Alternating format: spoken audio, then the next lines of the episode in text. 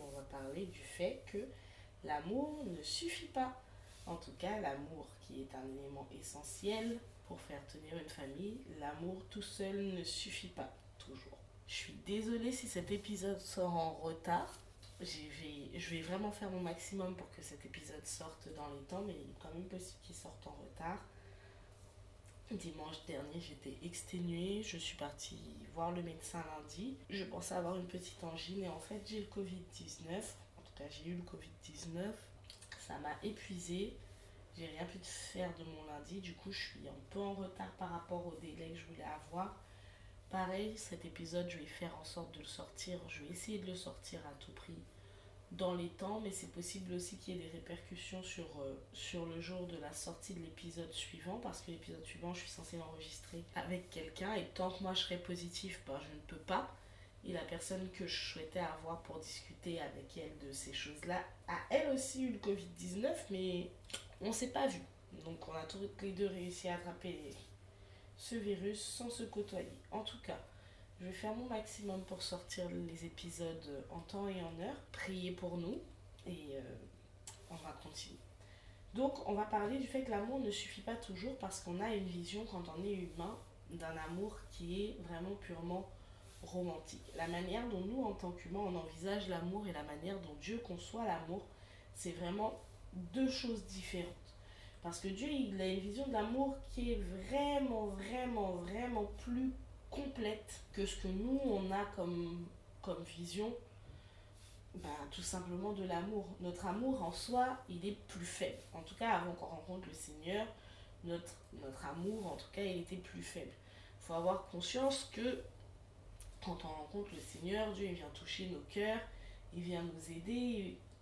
Sur le long terme, il va nous permettre de travailler et de rentrer dans une vision, une dimension de l'amour qui est plus large que celle qu'on avait avant de le connaître, mais que juste l'amour purement romantique, ou en tout cas l'amour dans son aspect euh, attirance, va pas être suffisant pour faire tenir ni un couple, ni une famille.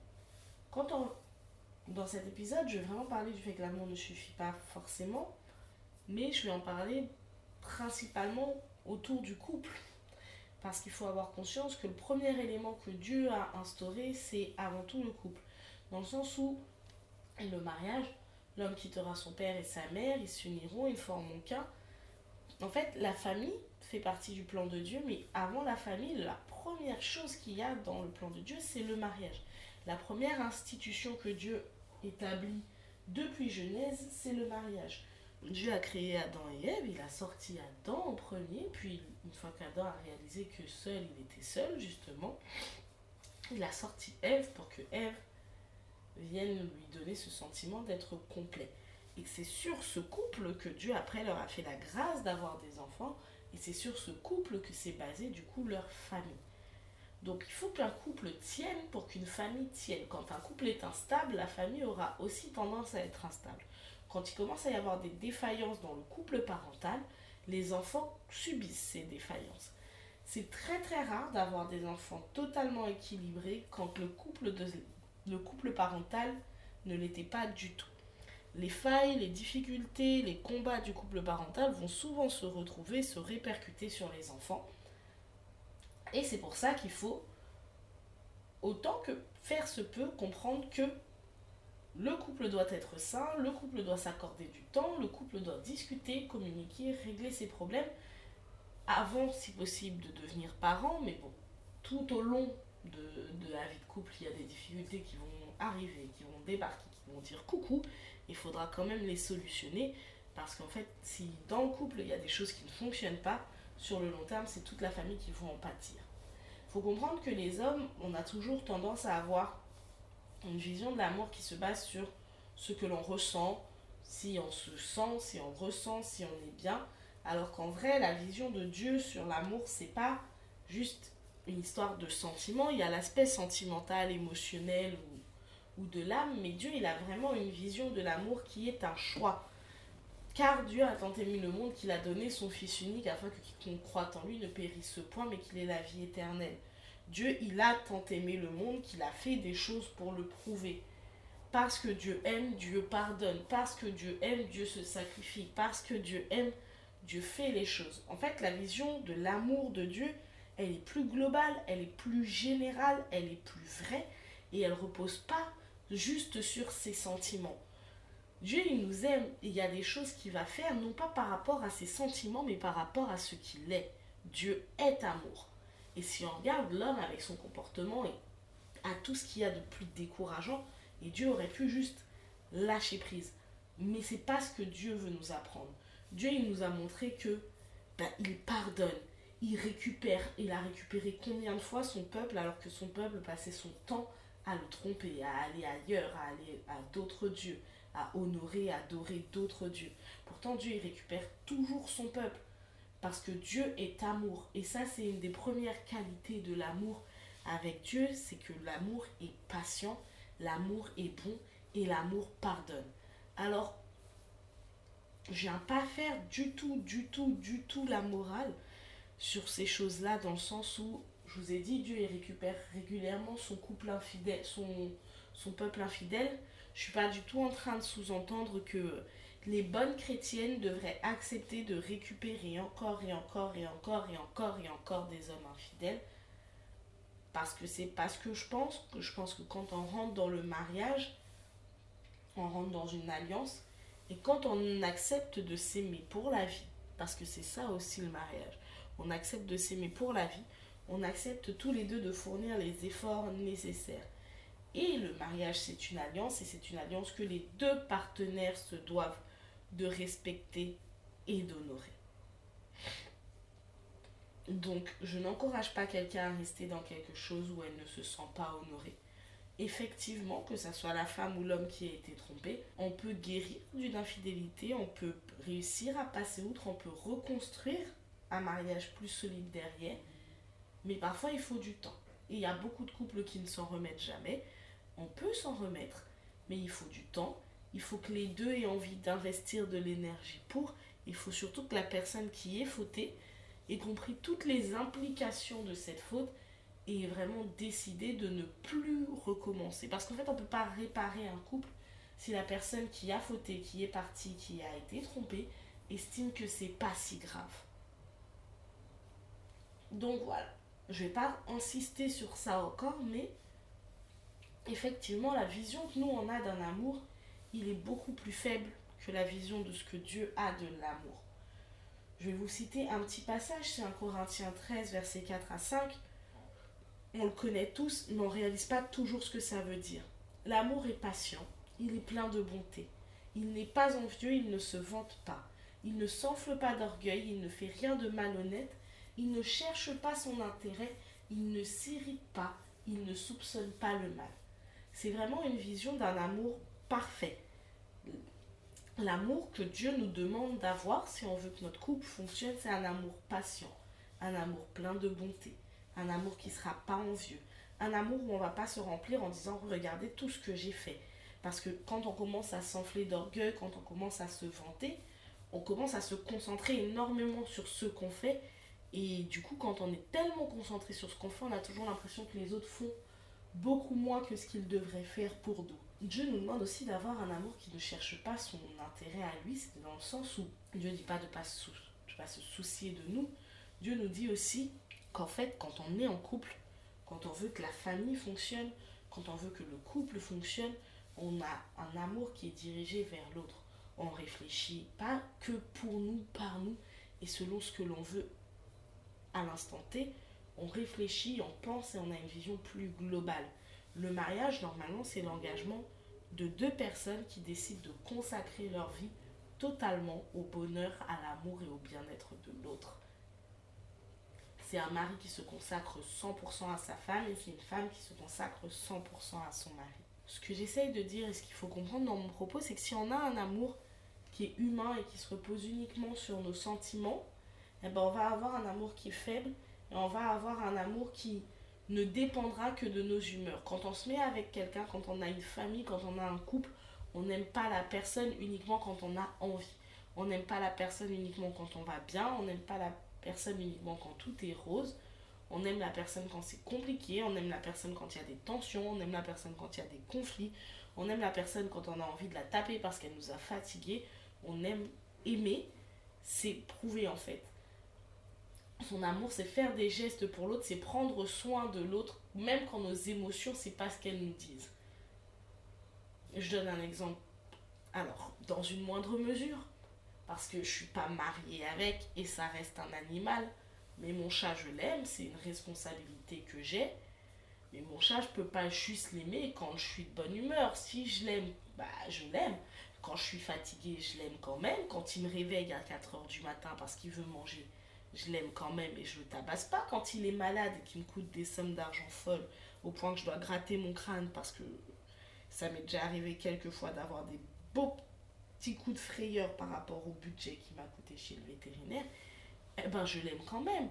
Je l'aime quand il est mignon, qu'il est adorable et qu'il ronronne, et quand il est moins mignon et qu'il casse des choses dans la maison. Je l'aime, j'ai fait le choix d'avoir un animal, c'est une responsabilité, je dois lui apporter du bien-être, je dois lui apporter de l'amour, je dois lui apporter du temps, de l'attention et aussi consacrer le budget qui sera nécessaire pour. Il y a d'autres personnes qui ont des enfants, c'est pas une grâce que j'ai eue pour l'instant. D'autres personnes qui ont des enfants, les personnes qui ont des enfants, elles ont bien conscience qu'elles peuvent pas aimer leur enfant que quand ça va bien. Un parent, ça aime son enfant même quand il est dans une période un petit peu rebelle et un petit peu difficile à gérer. Une personne va aimer son enfant même quand il y a des moments avec lesquels même quand il y a des moments traversés qui sont difficiles. Vous vous doutez bien qu'on ne peut pas juste aimer son enfant et en prendre soin et accomplir les engagements qu'on a envers lui que dans les moments où ça va bien. En fait, l'amour qui se base que sur l'émotion, c'est un amour qui est faible. Parce qu'en fait, nos émotions, elles nous manquent, nos émotions peuvent être manipulées, les circonstances, le temps, tout ça, c'est des, des choses qui peuvent venir impacter les différents problèmes qu'on a dans nos têtes, c'est des choses qui peuvent venir impacter comment on se sent, mais ça ne doit pas impacter ce qu'on fait, les actes et les choses que l'on pose, ni l'amour que l'on a pour les autres. Il y a des engagements, par exemple, que moi je prends ou que j'ai pris, et comme vous, il y a des engagements que vous avez certainement pris, que vous avez pris remplis d'amour, parce que vous aimez ces personnes-là, parce que vous avez envie de leur faire du bien, parce que vous avez envie de les bénir. Bah, même quand leur comportement vont vous fatiguer, vont vous saouler ou vont vous épuiser, si vous les aimez vraiment, vous allez aller au bout de ce dans quoi vous vous êtes engagé et de ce dans quoi vous êtes impliqué. On ne peut pas juste baser un couple sur nos émotions, baser une famille sur nos émotions, parce que les émotions, c'est fluctuant. Pour qu'un amour soit vrai, pour qu'un amour soit efficace, un amour doit se traduire dans des actes. Et ça, c'est quelque chose que j'avais réalisé et que j'ai réalisé bien avant de rencontrer le Seigneur. Et après, en, en rencontrant le Seigneur, ça m'a conforté parce qu'en voyant comment Dieu, comment Jésus, il est venu, il a marché, comment Dieu se manifeste, comment Dieu continue d'agir dans ma vie, je vois que c'est un Dieu qui m'a... Un, il est venu me récupérer quand moi je le calculais absolument pas. Deux, il a commencé à me transformer alors que j'avais pas vraiment envie de venir à lui quand je suis venue à lui de tout cœur, de, bonne volonté, il m'a pris comme j'étais et il a, il a travaillé au fur et à mesure et il travaille encore aujourd'hui au fur et à mesure à retirer ce qui est du monde en moi pour qu'il n'y ait que lui. Mais en fait, Dieu non seulement il est mort pour moi alors que je ne le connaissais pas encore, il est venu me récupérer alors que franchement, je ne sais pas si j'avais été à sa place, si je serais venu me récupérer moi-même il est venu me récupérer quand il y a eu des soucis, quand il y a eu des marches arrière, quand j'ai eu des, des périodes de doute. Il a toujours été là, il m'a toujours prouvé sa présence, il m'a toujours prouvé son amour. Et c'est un Dieu qui est vraiment en action. Quand j'ai besoin, il prend soin de moi. Quand je réalise pas qu'il prend soin de moi, il prend soin de moi. Quand ça va, il est là. Quand ça va pas, il est là. Quand je suis fatiguée, quand je suis malade, il est toujours là on a vraiment un Dieu qui prouve et qui montre son amour dans toutes les circonstances. Quand je suis en deuil et que je suis fâchée et que je suis en colère que les gens autour me disent non, mais tu peux ni être fâché ni être en colère. Si tu es fâché ou en colère, si tu connais pas Dieu, Dieu il me dit non, non, tu peux être fâché ou en colère, ça retire pas mon amour pour toi. Et c'est un Dieu magnifique, mais c'est un Dieu qui a prouvé son amour. Je répète, Dieu a tant aimé le monde qu'il a donné son Fils unique. Jésus, il s'est pas contenté de dire je vous aime. Jésus, il a porté le poids de nos péchés à la croix. il est mort pour nous. Quelqu'un qui avait ultra bien vécu, quelqu'un qui s'était bien comporté, qui n'avait fait que du bien autour de lui, il a fini crucifié comme un voleur. L'amour de Dieu, c'est pas contenté d'être un amour labial, il s'est pas contenté de dire dans sa bouche oui, je vous aime, je vous aime, je vous aime, je vous aime. Non, son amour, il l'a prouvé. Quand les enfants de Dieu ont été insupportables dans le désert, il ne les a pas exterminés. Quand le peuple de Dieu est rentré sur ces terres promises en Israël et qu'ils ont commencé à adorer d'autres dieux, il ne les a pas exterminés. À chaque fois qu'ils sont revenus à lui, il les a accueillis, il les a aimés, il les a bénis et il a pris soin d'eux. Et il a pris soin d'eux. À chaque fois qu'il y a eu des marches arrière, c'est parce que le peuple était tellement bien qu'ils ne voyaient même plus d'où venait la source de ce bien-être et qu'ils allaient de nouveau adorer d'autres faux dieux. Mais Dieu les a jamais laissés tomber, même quand leur amour était faible, même quand leur comportement était mauvais, même quand en vrai ils l'aimaient même pas à certains moments, vu qu'ils faisaient tout pour les faux dieux. Et Dieu a toujours su susciter quelqu'un pour ramener son peuple sur le droit chemin, pour ramener son peuple à lui. En fait, on a vraiment un Dieu qui montre que l'amour, c'est pas juste en bouche, c'est pas juste je t'aime, oui je t'aime et je prends soin de toi, ou oui je t'aime et t'es importante pour moi, mais en fait l'amour, il se concrétise. Et là, je vais vous parler encore une fois de, de mon expérience familiale, et comme d'habitude, j'espère que vous le comprenez bien, on a tous une euh, médiathèque de souvenirs et on a tous une quantité d'informations de par nos vécus et par l'histoire de nos familles qui peuvent forcément faire écho plus ou moins à certaines choses. Et moi, vraiment, c'est bah, le souvenir que je vais vous parler, c'est à ce moment-là que j'ai réalisé que l'amour juste blablabla, ça veut rien dire que l'amour a besoin qu'on pose des actes. Parce que si tu poses pas des actes, tu n'aimes pas correctement l'autre. Parce que si tu poses pas des actes, ton amour est faible. Parce que si tu ne poses pas des actes, tu laisses l'espace au diable de décider comment il va agir. Dans toute chose, en fait, quand on aime, on se positionne. Et ça, c'est quelque chose que j'ai gardé, même si je sais que je suis entourée de personnes qui, qui ne pensent pas toujours comme moi et qui ne visualisent pas toujours les choses de la même manière. Donc je vais vous parler de, deux événements, un qui date et un autre qui est plus récent. Alors, euh, dans l'événement qui date, j'étais avec mon papa, on était chez sa maman. Je devais avoir entre 10 et 13 ans et je ne pourrais pas donner une date beaucoup plus précise par rapport à cet événement. Et à un moment, elle a un comportement qui est plus que limite. Donc je vous épargne les propos, mais elle a tenu des propos à mon égard qui étaient très durs à l'égard de ma mère qui était très dure. En tout cas, elle m'a parlé très mal, elle m'a humiliée littéralement. Et je suis sortie, j'étais presque en larmes. Et pendant tout ce temps, mon papa, il a regardé faire, il n'a jamais rien dit, il n'a rien fait.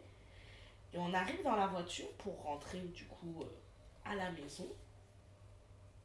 Et il essaye de discuter avec moi et il voit que bah, niveau émotion, c'est pas trop ça. Et du coup, il m'a répondu. À un moment, il me, il me regarde et il me dit Mais tu sais que papa t'aime.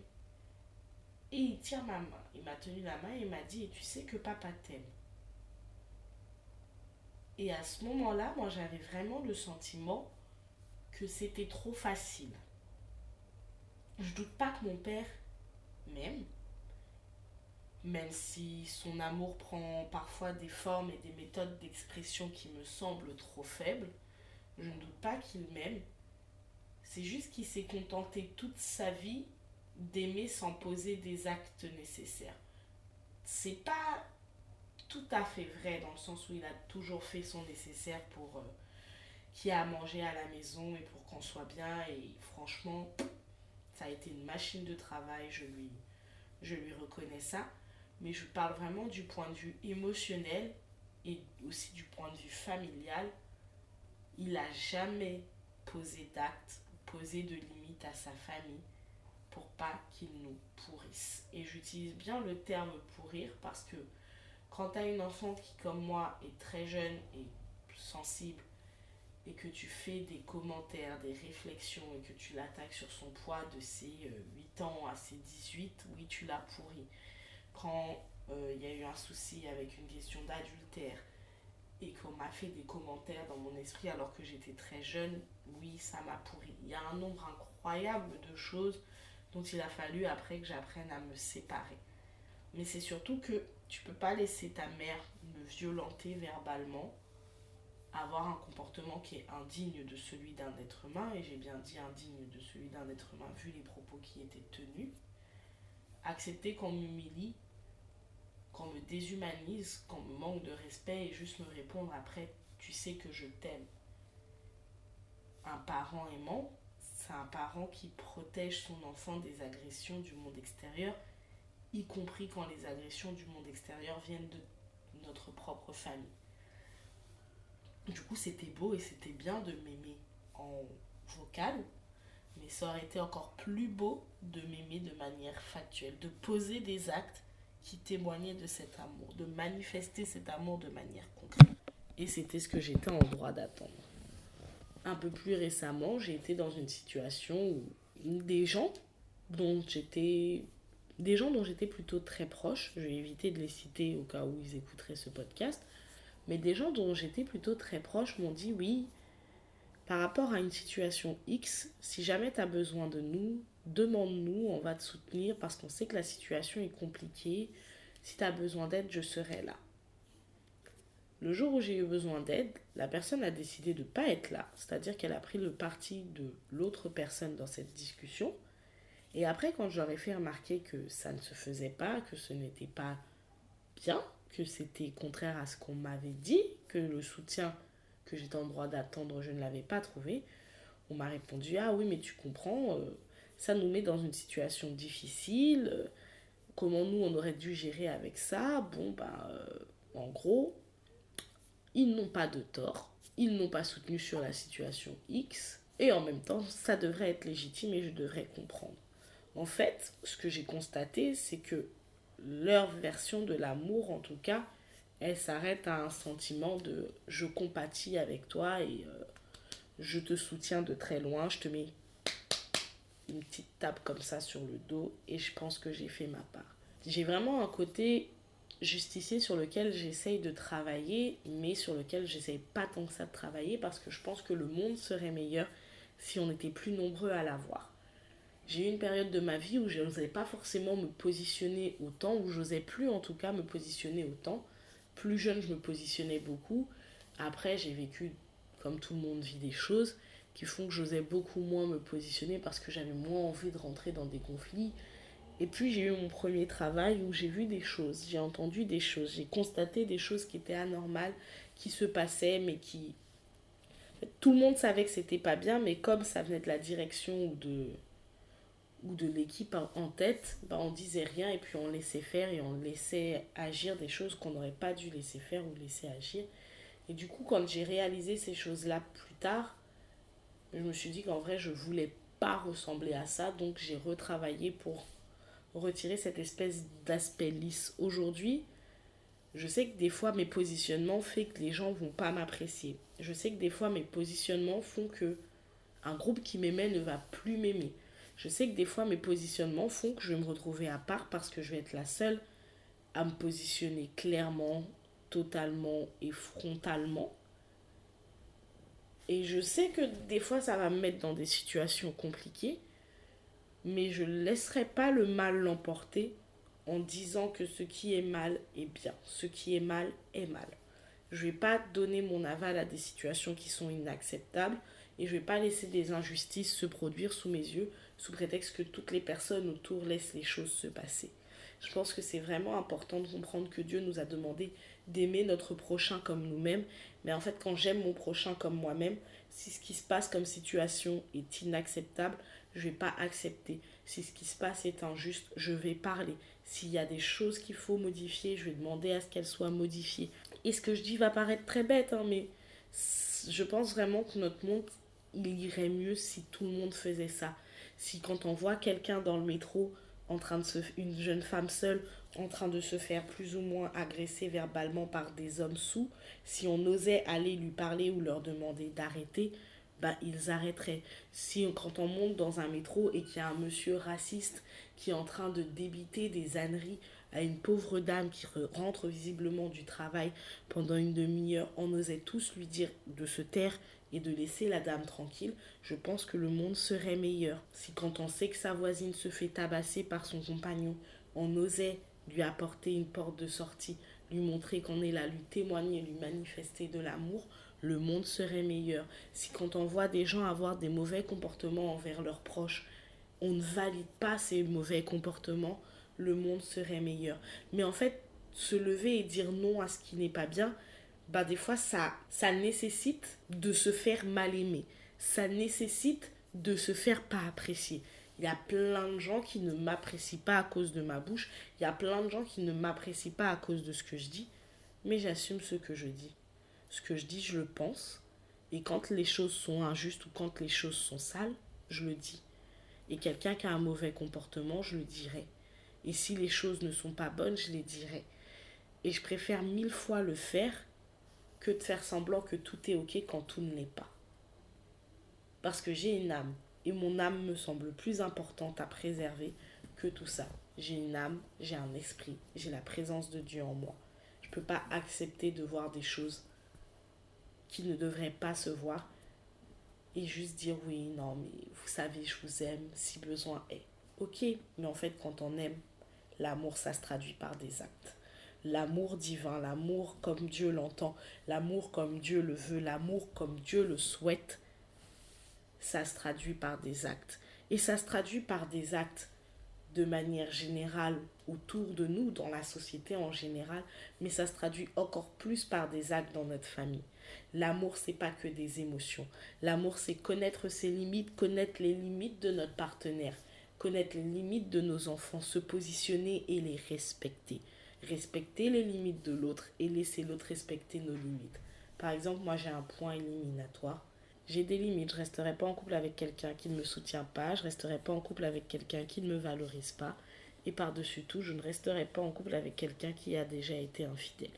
Parce que pour moi, la fidélité, c'est un choix. Et c'est quelque chose qui se décide. Maintenant, tout le monde n'a pas forcément ce point de vue et je respecte le point de vue des autres l'importance dans cet amour que l'on veut porter dans notre famille, au-delà de connaître nos limites et de les respecter, c'est respecter et connaître aussi les limites de l'autre, c'est respecter et connaître aussi les limites de nos enfants, c'est comprendre que quand les enfants ont atteint un certain âge, ce ne sont plus juste euh, des enfants, ça devient aussi des adultes, c'est apprendre à les traiter comme adultes, et au-delà de ça, l'importance aussi, ça va être de savoir se positionner, y compris dans notre famille. Quand on aime, on pose des actes. Je vous ai déjà dit, on peut avoir une famille toxique et réussir. On peut sortir d'une famille toxique, d'une famille avec plein de problématiques et réussir à recréer une famille, un mariage sain, épanoui et équilibré. Mais pour ce faire, il va falloir poser des limites. Il va falloir se positionner. Il va falloir assumer d'avoir des opinions, d'avoir des envies, d'avoir des choix, d'avoir des besoins. Il va falloir les verbaliser, il va aussi falloir les faire respecter.